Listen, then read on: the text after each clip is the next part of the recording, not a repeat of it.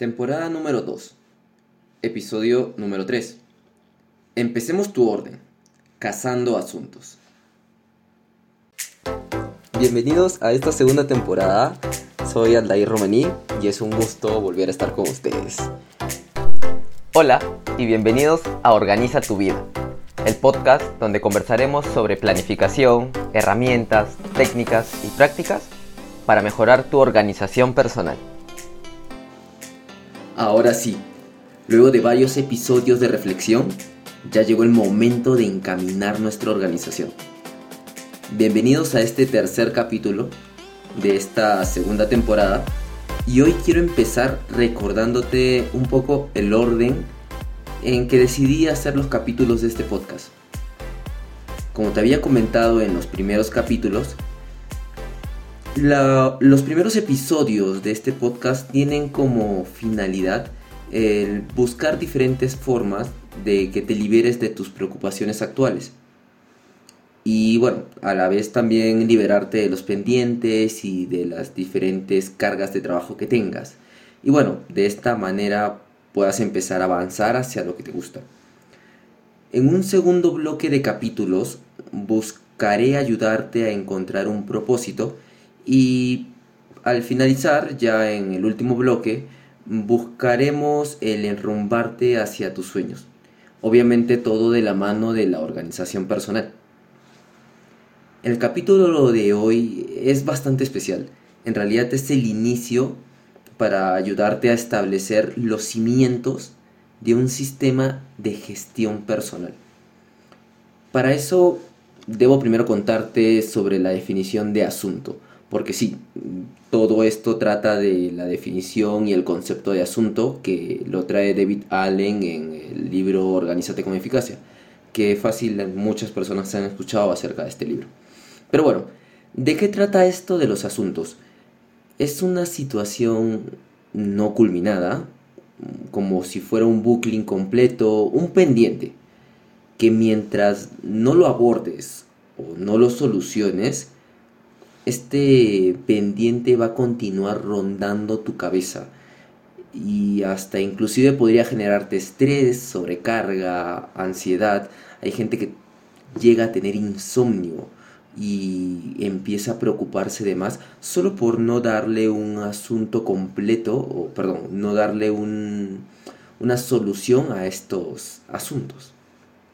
Por ejemplo, imaginemos que camino al trabajo o camino a tu centro de estudios, te das cuenta que, bueno, te olvidaste de tus llaves. ¿Qué es lo que va a venir a tu mente por el resto del día? En realidad todo depende de si haces algo o no haces nada al respecto. Si apenas acabas de recordar de que tienes eh, o que has perdido tus llaves o que simplemente no las has traído, podrías llamar inmediatamente a casa para saber si están tus llaves allí o no. O también puedes quedarte sin hacer nada y preocuparte todo el camino hacia tu trabajo o hacia tu centro de estudios preguntándote dónde dejé la llave. En realidad, dependiendo de cuáles sean las acciones que tomes, pues obviamente te generarás o no te generarás estrés, de ansiedad, de preocupación. Y los asuntos en realidad están en todos lados. La vida está llena de asuntos. Y bueno, son asuntos que resolver y bueno, en realidad todos esos asuntos están en tu cabeza, los mantienes ahí, los guardas en tu cabeza. Reuniones, tareas, citas, sueños que quieres lograr, deudas pendientes, todo esto está en tu cabeza, eh, como si pudiera caber en ella. Eh, mira, más o menos esta es la razón por la cual de repente de vez en cuando se te olvidan las cosas. ¿Se te ha pasado alguna vez una reunión o no cumpliste una tarea a tiempo, llegaste tarde a una cita. En realidad, todo esto puede que haya ocurrido porque los asuntos no pudieron caber en tu cabeza y tuviste que dejar de lado o perder de vista uno o dos asuntos. El punto aquí es que esto es normal. Mientras continúes acumulando asuntos, y estos asuntos sigan acumulándose en tu cabeza, pues tu cabeza va a ser un caos. En realidad tu cabeza no es una agenda como para intentar ir acumulando y acumulando asuntos y tratando de llenar la cabeza. Lo que traigo en este capítulo es en realidad esta manera distinta de poder hacerte cargo de tus cosas. Pero acá hay un problema. ¿Cómo puedes hacerte cargo de algo que es intangible, de algo que es invisible, que no puedes observar? Los asuntos están en tu cabeza, pero tus cinco sentidos no los pueden detectar fácilmente porque no son tangibles, porque no son visibles. Y bueno, vas a seguir eh, teniendo estos asuntos invisibles, intangibles, que no pueden ser detectados, mientras no hagas algo al respecto. El capítulo de hoy se trata de eso, se trata de hacer algo al respecto con estos asuntos. Ya te comenté un poco acerca de ello y es probable que tengas muchísimos asuntos.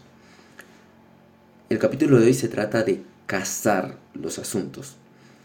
Quiero que de forma sistemática de forma sistémica realidad, hoy sepas la cantidad de cosas que tienes en tu cabeza. En el capítulo 2 de la primera temporada, te hablé de que no deberías llamarle tarea a todas las cosas, ¿no? De que no todas las cosas se llaman por igual. hay propósitos, hay deseos, hay valores, hay sueños, objetivos, metas, estrategias, proyectos, procesos, rutinas, mejoras, actividades tareas y cargas. Y cualquiera de estas tranquilamente se le puede llamar asunto. Mientras genere preocupación en tu cabeza, denomínala así, asunto.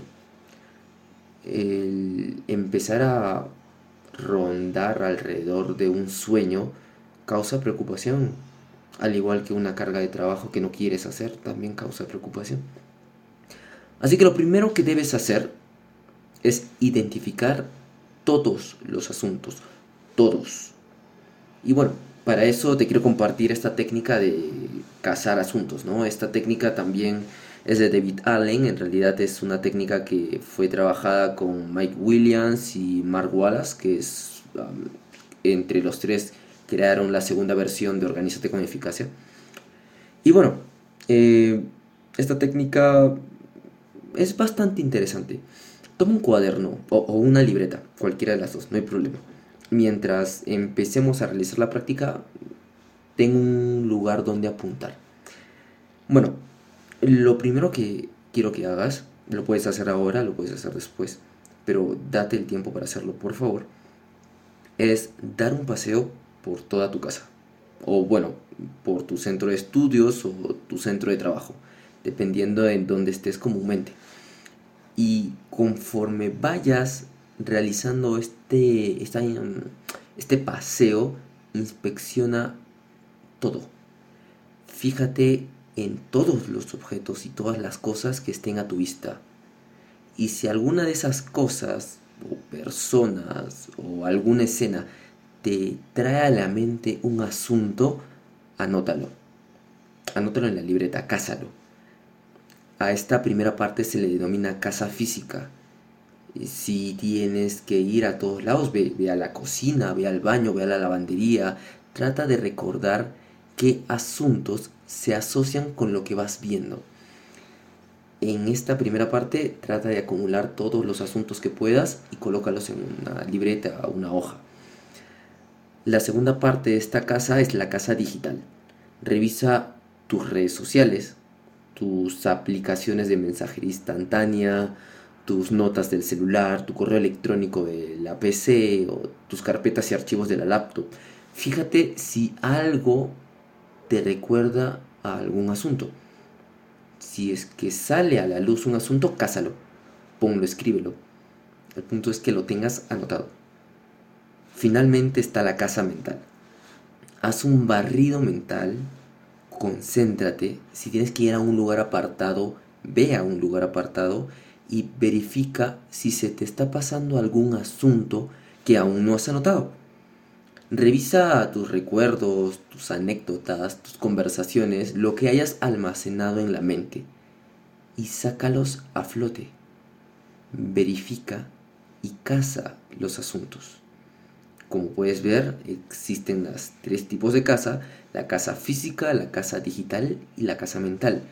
Estas tres deberían generarte un cúmulo de asuntos escritos. Quiero recordarte que asunto se refiere a muchas cosas, a tus deseos de ser astronauta, a tu necesidad de comprar nueva ropa, a lavar tus zapatillas, tu posible nuevo carro en el futuro también es un asunto. Los sueños también lo son, proyectos a futuro lo son. Espero que al finalizar el día tengas una gran lista de cosas que quieres hacer, de cosas que no quieres hacer por un tema de urgencia, cosas que necesitas hacer, pero todas deben de estar mapeadas. Al final esta lista eres tú. Son tus ambiciones, tus sueños, tus urgencias, tus deudas, tus aportes, tu legado. Todo lo que podría venirse en tu futuro es esta lista. Y bueno, eso es todo por hoy. En el siguiente capítulo te explicaré más sobre todo este tema de los asuntos y sobre todo el cómo gestionarlos. En realidad, al organizar bien tus asuntos, estás organizando tu vida. Y bueno, en estas series de capítulos que se vienen, vamos a empezar a tomar el control de tu vida. Acompáñame y veamos los resultados de tus esfuerzos. Conmigo hasta en otra oportunidad. Nos vemos y anda y ve a la casa de los asuntos. Chao. Bien, y eso es todo por este capítulo. Muchas gracias por acompañarme en este nuevo episodio y espero que te conectes conmigo en el siguiente episodio. Entonces me despido nuevamente y espero que tengas un buen fin de semana. Cuídense mucho.